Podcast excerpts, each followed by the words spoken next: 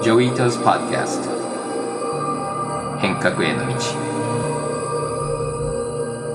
こんにちは伊藤穰一です。今週はさらに世の中が複雑になってきてで今日も盛りだくさんのエピソードです。まず最初は福島の帰宅困難区域にセーフキャストのメンバーと一緒にセンサーのメンテナンスに行った、まあ、風景と話とそれとセーフキャスト僕と一緒に co-founder をしていたショーン・ボーナーとのインタビューがあります。セーフキャストは環境のデータモニタリングの NPO で福島の原発の後に福島の市民たちと大きく活躍した NPO です。それと僕の友人のリード・ホフマン、Masters of Scale というとっても人気なポッドキャストのホストとウクライナの話もします。それで最後、変革のコミュニティのイベントの風景からのレポートもお伝えします。先週の3月11日は福島の震災から11年経ちます。そして福島に行った数週間前からのレポートをまずお伝えします。Okay, this is Joey Ito. I am in the Safecast car with Joe, and Joe is driving. And wh- where are we going and what are we Today we're headed to uh, the exclusion zone up in Fukushima. We're going to go into Okuma and see if we can check our sensors and maybe add a couple new ones. ジョー・モロースというセーフキャストのボランティアと一緒に福島の大熊町までセーフキャストの真っ赤っかの車で行きました。福島の原発の辺りに設置してあるセーフキャストのガイガーカウンターのメンテナンスといくつか新しいセンサーの設置に行きました。大熊町のほとんどは2011年の福島第一原子力発電所の事故によってまだ帰宅困難区域になっています。福島の事故の後に福島の市民たちと世界中の仲間と一緒にセーフキャストという NPO を立ち上げました。セーフキャストはいろんな技術を使ってガイガーカウンターを設置して、そして福島のあたり、それと世界中の放射線のレベルをモニタリングしている NPO でまだ続いています。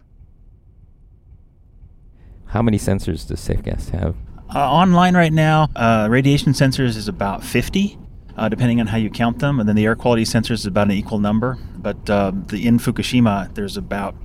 right now six sensors, radiation sensors, and we're going to add three more. Do we track and publish how radiation has been going down over time? Yes, we track. We've been tracking the radiation ever since 2011. We have some special pages on our website that specifically show the trends. Uh, in fact, the one we're headed for today at uh, Sunlight Okuma is especially interesting because it was a very high level at first and had a very steep decline. It was specially decontaminated that area, and so there's a big step down in it, which is a good illustration of what decontamination does and how it affects the decay pattern. まず、ジョーと話をしているのは、 セーフキャストが今世界中に設置してあるセンサーの数を聞いてるんですけども今50個。そのうち6つが福島にあるって言ってましてそして外画カウンター以外に郊外のセンサーも最近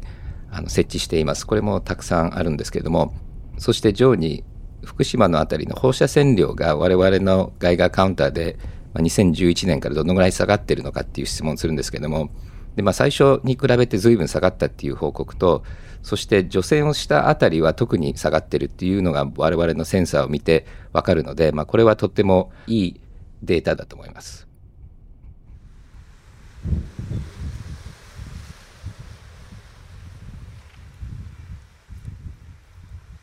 はい。私はジョーと一緒にメンテナンス行ったのは初めてで、そして福島の市民たちとはこのセーフキャストを通じていろいろ交流はあったし、イベントとかには参加したんですけども、まあ、ジョーと一緒に人の家の中とかに入っていて、そして屋上のセンサーを直したり、そして、まあ、地元のいろんな人たちと、あの、やりとりしてると、本当に、あの、みんなジョーのことをよく知っていて、そしてセーフキャストがこのもう何年経ってもセンサーをちゃんとメンテナンスしてることに感謝していただいている気持ちが強くて、そしてジョーも本当に懲りずに、もうどんどんどんどん長車で、あの、福島に東京から足を運んで、センサーのチェックしたり、周りの雑草を切ったりして、すごく丁寧にしてるっていうのも、とっても心強いなと思いました。そういうとってもデジタルなコミュニティ、まあ、セーフキャストみたいなプロジェクトでも、こういうすごく物理的なものと、その地域と本当に密着しているところも、かなりデジタルのイメージが強いセーフキャストみたいなオンラインムーブメントでも、こういう物理的世界の中での、まあ、人間関係だとか、このオフラインのところもすごく重要なんだなと思いながら、あの、女王を見てみました。もう11年も経っているので、一部の福島の大熊町もそうなんですけども、普通に戻ってるようなところもあれば、まだ全然戻ってないところもありますし、だんだん戻ってきてる最中の場所も見ました。ジョーと車で回ってると、風景がどこがどう変わったかとか、このビルは前なかったとか、このビルはなくなっちゃったとか、まあそういうふうにちょっとずつあのみんなが戻ってきてる様子はあるんですけども、一番ダメージが大変だったところは、まあ当分戻ってこれなさそうな雰囲気だったので、11年経ってもまだまだ時間はかかるんだなと。で、そういう意味でこういう NPO も事故が起きてすぐはたくさんボランティアも集まりましたし、たくさん関心を高まったんですけども、11年やり続けていて、これからもまだまだ続けていかなきゃいけない作業なので、こういうロングタームに考えて、こういう NPO 活動だとか、こういうセンサーのデザインとかっていうのも重要だと思いますので、今ユクレーンで起きていることも、短期的に動くこのネットワークのパワーとか集まる寄付金ってもすごく重要ですけども、この被害が起きた後、何十年、やっぱりいろいろサポートしていかなきゃいけないので、まあ、そういうことも考えながら、いろいろ応援していかなきゃいけないなと思いました。次はセーフキャストを一緒に創業したション・ボーナーと11年前どんな感じだったかっていう話をしたいと思います。Can you describe Safecast a little bit? I, mean, I know a lot of the listeners know, but some people don't know what it is. Oh, yeah, sure. So, Safecast started after the Fukushima earthquake. It came from questions of what radiation anybody was being exposed to. There wasn't any good sources for it. セーフキャストがどこから生まれたかっていう話なんですけども、2011年の震災の後に、みんながどのぐらいこの放射線量に自分たちはエクスポーズされたのかとか、どのぐらい危ないのかってすごく心配で、で、その時あまり国のデータもたくさんなかったのと、ガイガーカウンターをどうやって配って、それをどうやってみんなにシェアするかっていうところから生まれたプロジェクトで、で、そのためにはハードウェアとかソフトウェアとか、その測り方とかいろんなプロトコールと技術を作って、それを全部オープンにしてパブリッシュして、でそれは最初は福島のあたりだけが集中されていたんですけども、世界中のプロジェクトになって、でそれこそあのチェルノーブルだとか、まあ、アメリカのいろんなとことか、あのデータも集まって、今でも集まってるんですけども、それと、レディエーション、放射線量だけではなくて、郊外のデータとか他のデータも集めるようになって、今世界的なプロジェクトになってます。次は、この11年間、どういう役割をセーフキャスターが果たしてきたかっていう質問をしました。Um, it's been what 11 years since uh, Safecast was founded, but I don't know if you can kind of reflect a little bit on the history of Safecast and why it's still important. I think it's still important. I think that you know, if anything, the the most important thing that we accomplished was showing that a small group of people can have a big impact just by you know going for it. Can you share a little bit about how the local people in Fukushima have reacted to Safecast? I mean, I, when I was there, it was amazing how まあ、ショーンといろいろ話をしてるんですけども、一つは、この11年間いろいろやって振り返って、まあ、どういうことを覚えてるかっていう話なんですけども、まあ、結構少ない人数ですごいインパクトができるんだなっていう反応はショーンしてまして、で、彼の思い出で、私と同じでセーフキャストっていうこう、ステッカーがついてる車で福島を走ってると、結構みんながあの応援してくれて、彼の場合も誰かがこう止めて、そして本当にありがとうって言ってくれたことがすごく身に染みたっていうことと、あとは普通の市民だけではなくて、本来こう外部の人が入ってきていろんなことをやってるのを嫌がるような地元の市の職員とか市長とかもすごく喜んでくれてることも私も経験してるんですけども、すごく面白くて。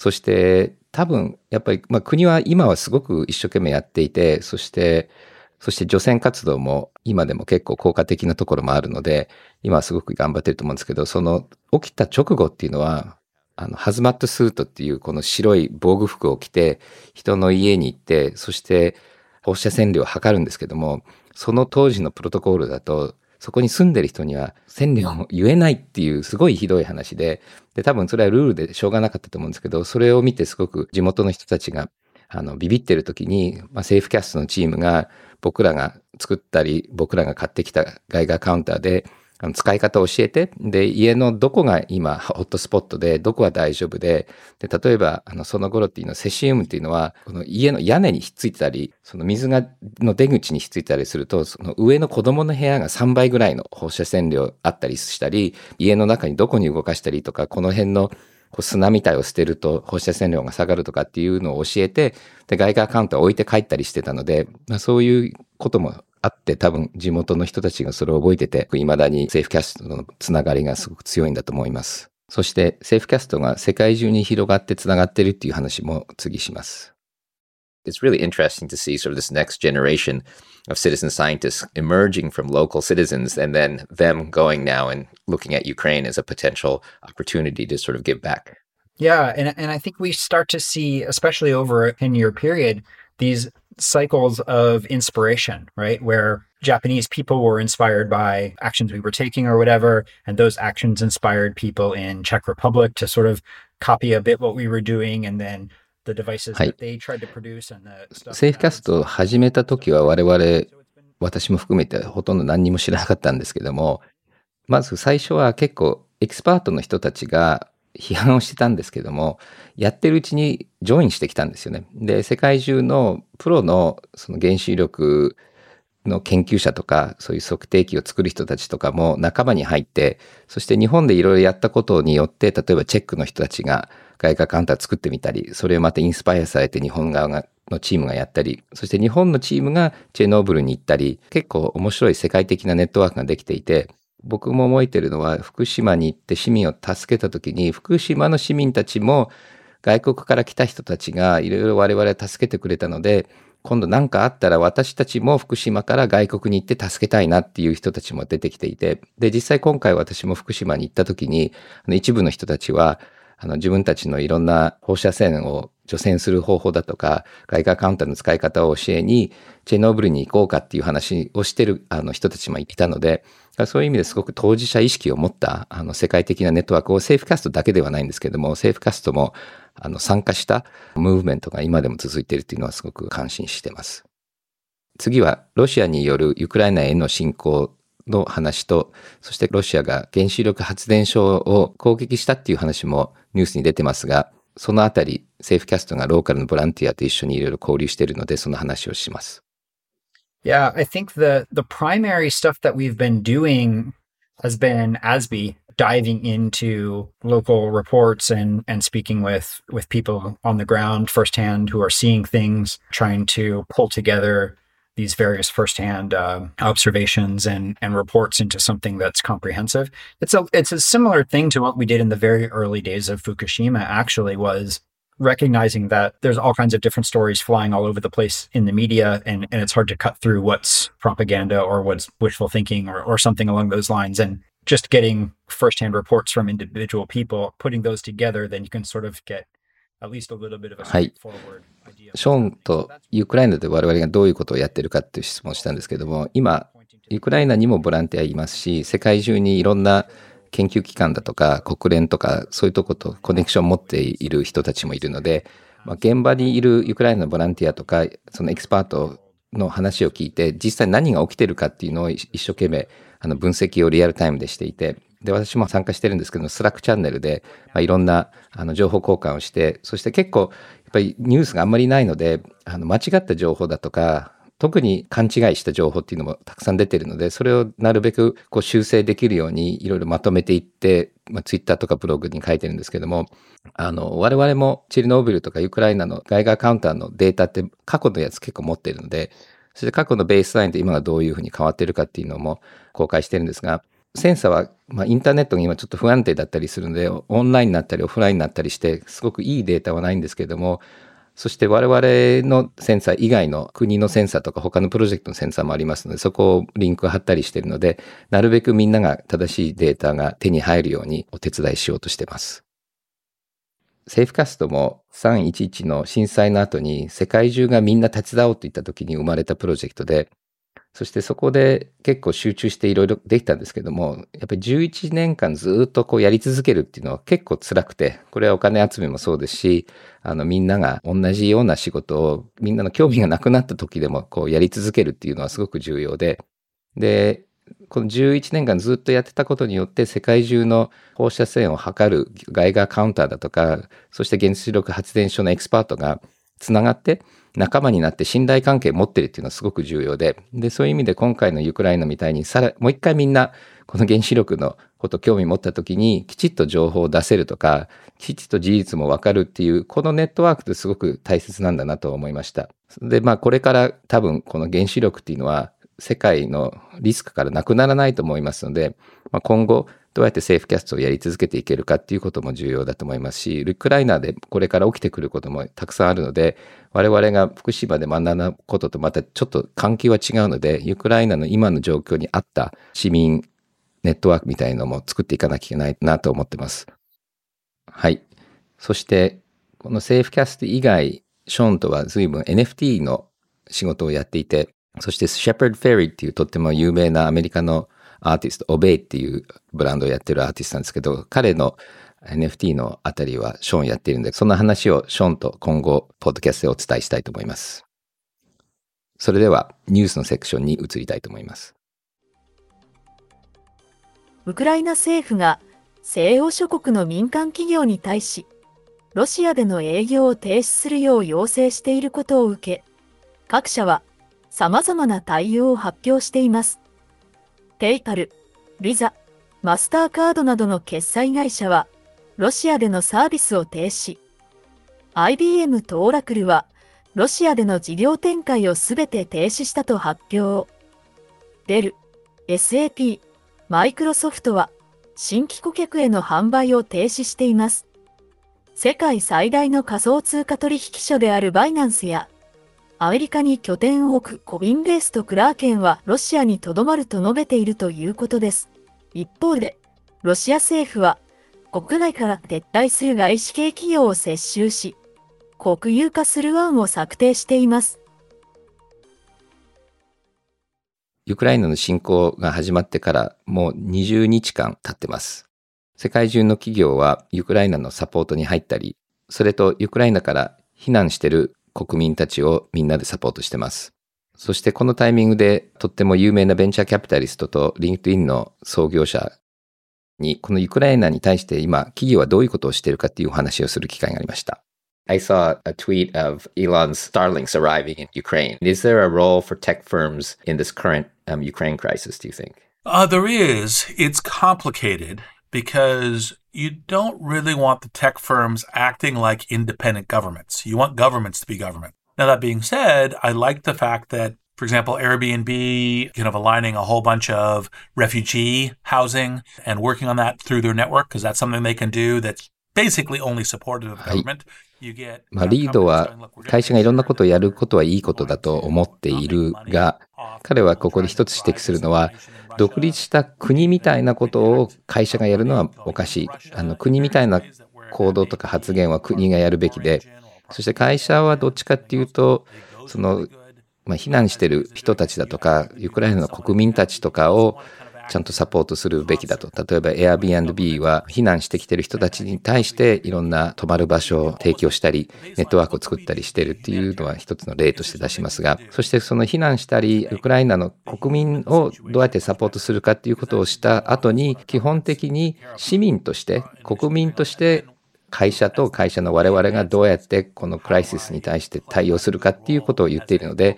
まあ一つのポイントとしては国は国のことをちゃんとすると。市民と会社は市民と会社の立場でできる限りをちゃんとするっていうことを言いたいと思います。そして Web3 とブロックチェーンはお金の流れをいろいろ変えているとこなんですけども、リードと戦争の中での制裁のかけ方の中でブロックチェーンはどういう役割があるかっていう質問をします。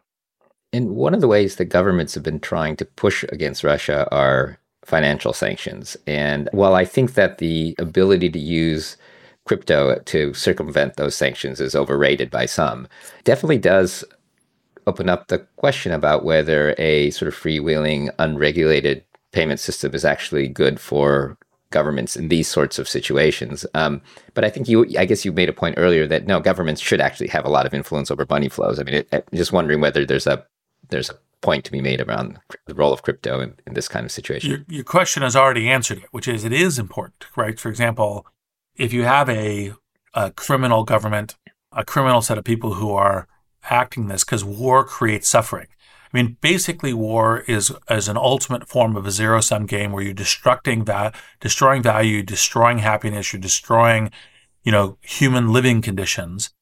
And you're doing it because you go, I benefit more は than you.。私はリードにこのブロックチェーンとかちょっとコントロールできない決済システムっていうのは、まあ、制裁をかけようとしてる中でどういう役割なのかっていう質問なんですけども、まあ、リードはちょっと違う あの質問を答えて彼はやっぱりある程度制裁とかツールも必要だと。で今やっぱり我々ネットワークを通じてどんな悲劇が起きて、そしてやっぱりプーチンがすごい破壊をしてるっていうのもあの目で見えるので、まあ、これはできる限り入っていって手伝わなきゃいけないよなと。で、それは制裁を使って、そしてその金融システムを通じて、彼のインセンティブをなるべくなくすっていうことも絶対やるべきだっていうふうに彼は言っていて、まあそういう意味で言うと、コントロールできない金融システムは必ずしも良くないっていうポイントだと思うんですよね。ただ、やっぱりいろんな専門家の話を聞いてると、まあ、ブロックチェーンっていうのは、ある程度コントロールできない要素はあるんだけれども、その制裁っていうのは、こういう会社とは取引しちゃいけないっていう法律なので、それが銀行のネットワークだろうが、ブロックチェーンだろうが、法律はあまり変わらないので、で、ブロックチェーンの決済っていうのは見えないわけではないので、だからこういうブロックチェーンを通じてあんまりコントロールできない決済ができるにもかかわらず、その制裁のルールをそれですごく破りやすくなったかっていうと、まあ一つブロックの手段はなくなったかもしれないけど、他のこのブロックの手段たくさん残ってるので、それではあの迂回はできないというのが一つと、それと今のブロックチェーンで動かせる、まあリクイディティによって動かせる量は、まだ圧倒的にロシアが動かさなきゃいけないお金に比べて少ないので、まあ、完全にそこを通じて迂回はできないと。ただ今後このブロックチェーンとか電子通貨がどういうふうに発達していくかによっては、こういう制裁をやりづらくなる可能性はあるので、その辺は視野に入れながら、まあ、レギュレーションとか、そのマネジメントを考えていかなきゃいけないと思いますが、今のシステムは多分そんなに制裁に邪魔をしてないと思います。それで、まあ、いろんな世界中の会社は、ロシアから撤退したり、ブロックしたり、営業してないっていう話があるんですけども、制裁っていうのはとても重要な武器だと思います。ただ、ちょっとやっぱり気をつけなきゃいけないし、考えなきゃいけないのは、ロシアの国民は被害者なので、これをきっかけに、例えば学会のミーティングをキャンセルしちゃったとか、ロシアの映画を上映しないとか、そのちょっと差別になってるようなところもどんどん出てきているし、私もやっぱり日本人としてずっとアメリカで差別を見てきているので、どうしてもこの制裁から差別に行っちゃうのはとてもネガティブなので、それは気をつけてほしいと思いますし、そしてそのプーチンを痛めるっていうのがあんまり長く続くと本当に、まあ、ロシアの国民も圧倒的にインパクトが高いので、まあ、そういう意味で言うとその制裁っていうのはプーチンだけが被害者じゃなくてロシアの国民もこの制裁のターゲットになってしまうので、それを慎重に考えながらやっていかなきゃいけないなと思います。アメリカのバイデン大統領が2日 CBDC 中央銀行デジタル通貨の導入を本格的に検討する大統領令に署名したことが明らかになりました。世界では、すでに9カ国が中央銀行のデジタル通貨を立ち上げ、中国を含む16カ国が開発を進めているため、ワシントンの一部では中国に支配力を奪われるのではないかと心配する声が上がっているということです。はい。このバイデンの発表、みんな、まあ日本の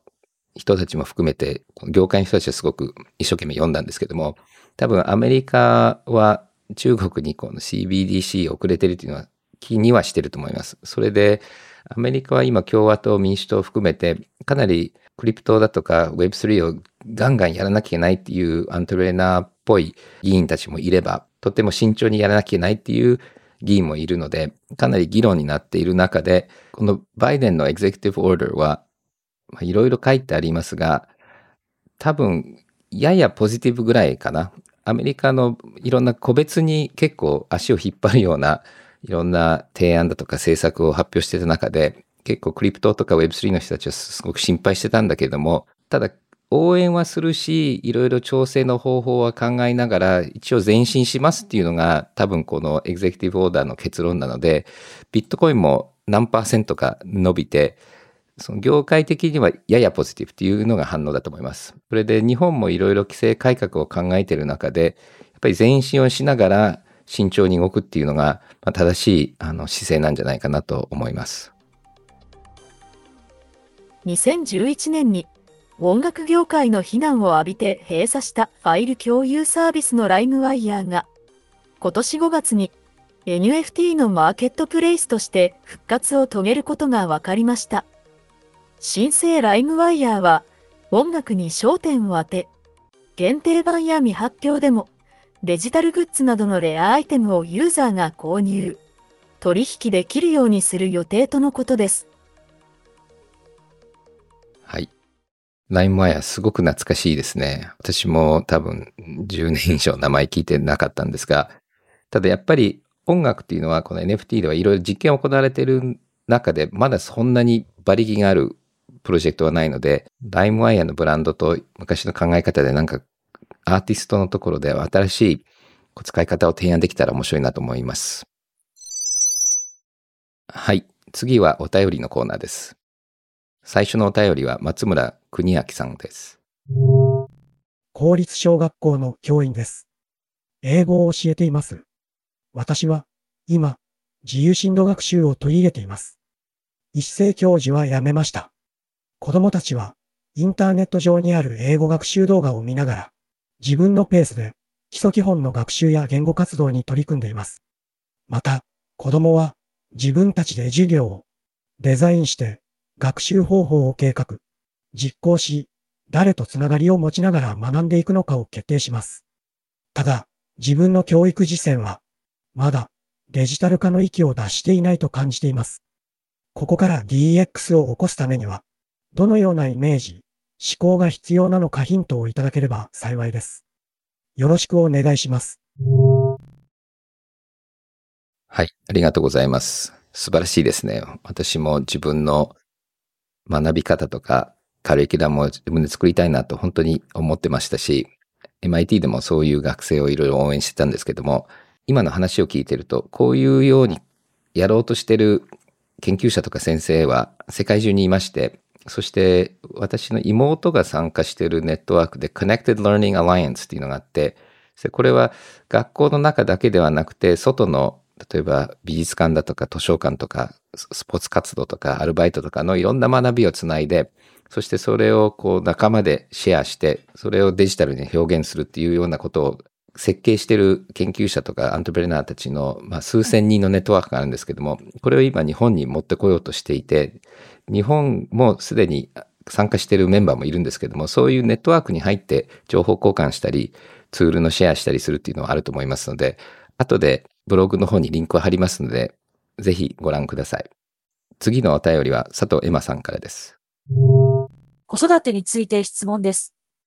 私の次男13歳は典型的な中学生で、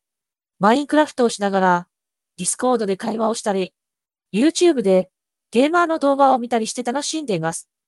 そんな彼は、NFT は詐欺だと主張し、そうではないという私の話にも理解を示しません。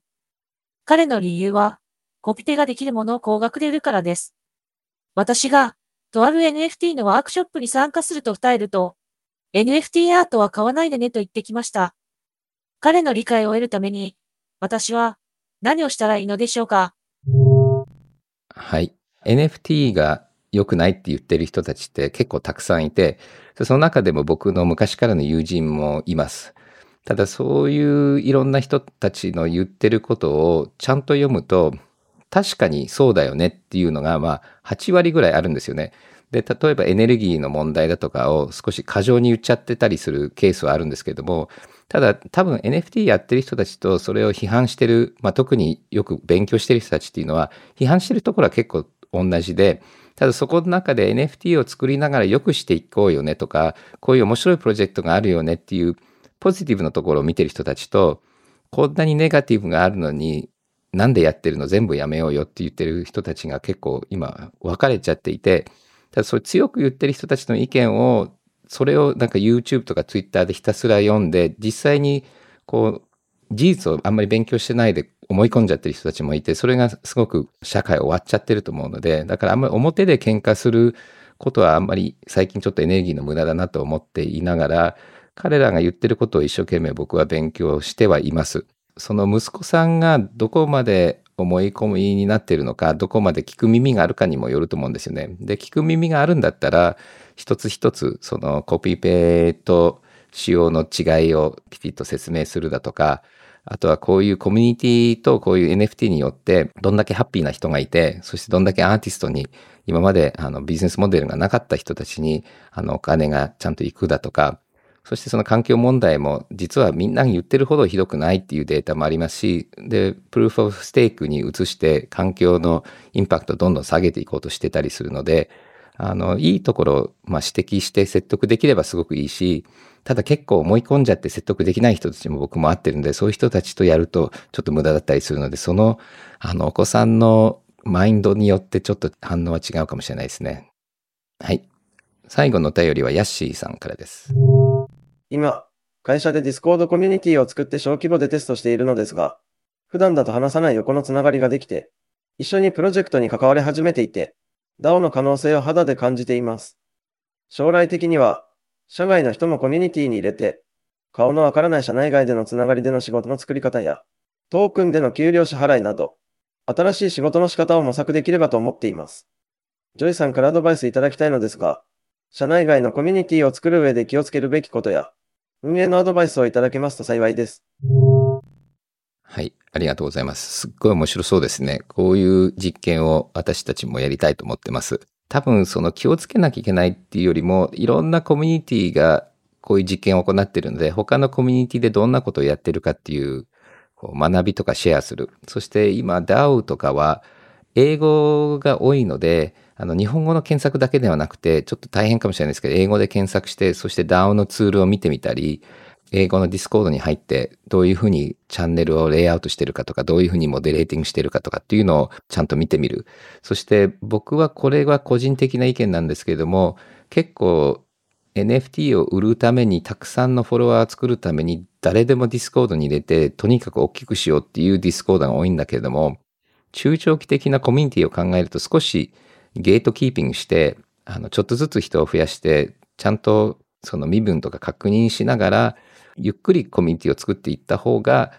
強いんじゃないかな。もしくは会社みたいにもすでに繋がってる人たちのコミュニティ作った方がいいと思いますので、そのとにかく大きくしようっていうところからあまり学びを受けないで、もう少しサステイナブルなコミュニティを見ながらやっていくといいと思いますが、ただ、ただそう大きい DAO のためにできてるテクノロジーとかプラットフォームとかトークンのインターフェースとかすごくよくできてるものもあるので、そういうのをどんどん使ってみるといいと思います。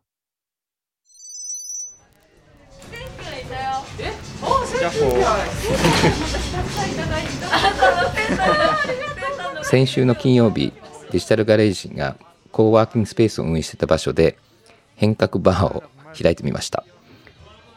あ、初めてここにはい来ました。なんかいろんな方とお会いできて、すごい若い方が特に多くて、すごいこう吸って帰ろうっていう感じですね。エキスを。嘘みたいに美味しいです。楽しいです。なんかあの多分皆さんすごいバックグラウンドを持っててすごいスキルがあってっていう方ばっかりだったのですごいどうしようかなと思ったんですけど来てよかったですそして変革バーで行った実験は変革トークンを使ってお金ではなくてお金で買えないソーシャルトークンで入場料を払ってもらってそしてダイナミック NFT のメンバーシップカードで入り口でチェックしたっていうのとそれとコロナの抗原テストのチェックも事前にやって入り口でチェックしたっていうので、まあ、いろんなベストプラクティスの実験もできたのでとても楽しかったと思います。そしてそこに関口あゆみさん BR と NFT のアーティストもゲストとして参加していただきました。じゃあ関口さんありがとうございます。来てくれて。で今さっき言った話してください。リアルって大事だよね。コロナはそろそろ終わるし。めちゃくちゃ大事です。なんかオンラインで何でもできるようになったからこそなんかリアルのありがたみめちゃくちゃ痛感するというかリアルだからこそあの発展しやすいこととかもたくさんあるなと思うのでこういう場所めちゃくちゃ貴重だなって思います。はい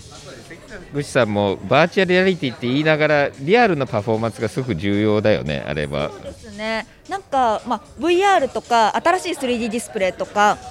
その最先端のものって今みんなが持ってるパソコンやスマホでは良さが伝わりきらないじゃないですか。なので一番最初はやっぱりリアルで見てもらうのがかなり大事ですね。これ今日は実験だけどちゃんとしたキャフェとバーにしようと思ってるのでクリプトを稼いでるけどピッツァが買えないとか言ってるのでここはクリプトがちゃんと使えるお店にしようと思ってるんで。楽しいですね。いいですね。じゃあ関口さん今度ポッドキャスト番組にもぜひ今度出てください。ぜひぜひいつもあの拝聴しててすごくワクワクさせられてるのでぜひお邪魔させてください。クリプトとかトークン持ってると何も使えないよねっていうのがこういう、まあ、イベントで使うっていうのはすごくありだなと思って1週間のうちにいろいろいいことをしてトークンを集めてで週末の金曜日それでなんかご飯が食べれるって楽しいなと思ってやってみました。それでバーとかキャフェでこういうソーシャルトークン NFT クリプトをどういう面白い使い方があるのかなと思っている中で皆さんのアイデアもぜひお聞きしたいのでお便りの中に入れてください。それでは今日はありがとうございます。また来週。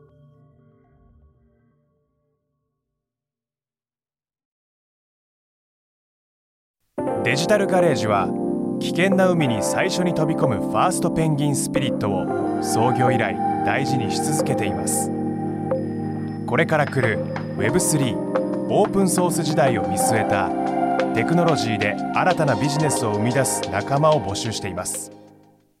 番組詳細欄にあるリンクよりぜひご覧ください Web3 is here. Join us. Join the first penguins. New Context Designer, Digital Garage.